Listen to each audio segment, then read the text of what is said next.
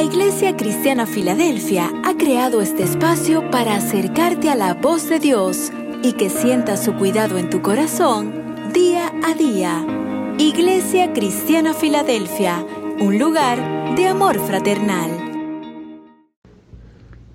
Bienvenidos amados hermanos y amigos, que el Señor les bendiga rica y abundantemente. Les habla su hermana Peggy de Páez.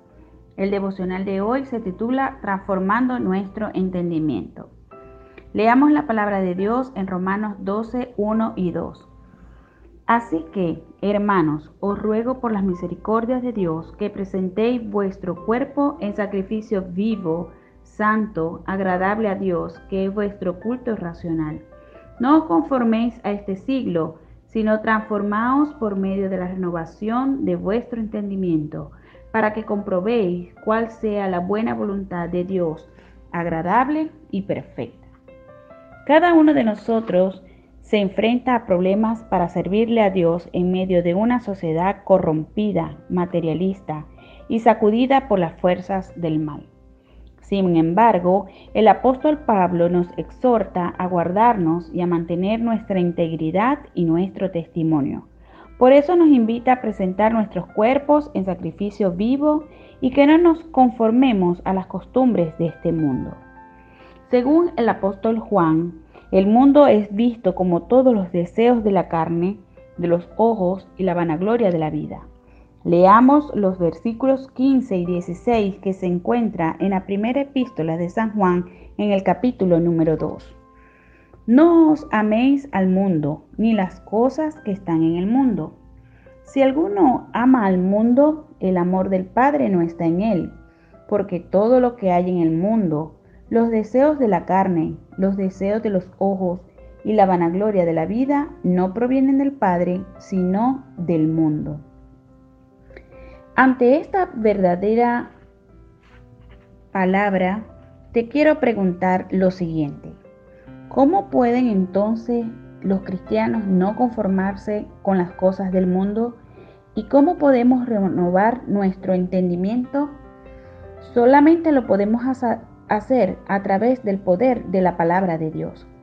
Por eso, amado hermano y amigo, es necesario que cada uno de nosotros escuchemos la palabra de Dios. Así nos lo dice Romanos 10, 17. Así que la fe es por el oír y el oír por la palabra de Dios. Debemos leer la palabra de manera constante. En Apocalipsis 1.3 nos dice, Bienaventurado el que lee y los que oyen las palabras de estas profecías y guardan las cosas en ellas escritas. En tercer lugar, debemos estudiarla. En Hechos 17.11 nos dice que debemos escudriñarla cada día las escrituras para ver si estas cosas eran así. Y por último, debemos meditar las escrituras. El Salmo 1.3 nos dice, sino que en la ley de Jehová está su delicia y en su ley medita de día y de noche. La palabra de Dios, ministrada en nuestros corazones por el Espíritu Santo, es el único poder sobre la tierra que puede transformarnos de la mundanalidad a la verdadera espiritualidad. Amado hermano y amigo que nos escuchas, pidámosles a nuestro Padre Celestial que podamos atesorar la palabra de Dios en nuestros corazones. Oremos. Padre Celestial, gracias por tu amor, gracias por tu misericordia, Señor. Nuevamente entramos a tus atrios con acción de gracia y te rogamos, Padre, en el nombre de nuestro Señor Jesucristo, que nos ayudes a renovar nuestra mente y nuestro entendimiento.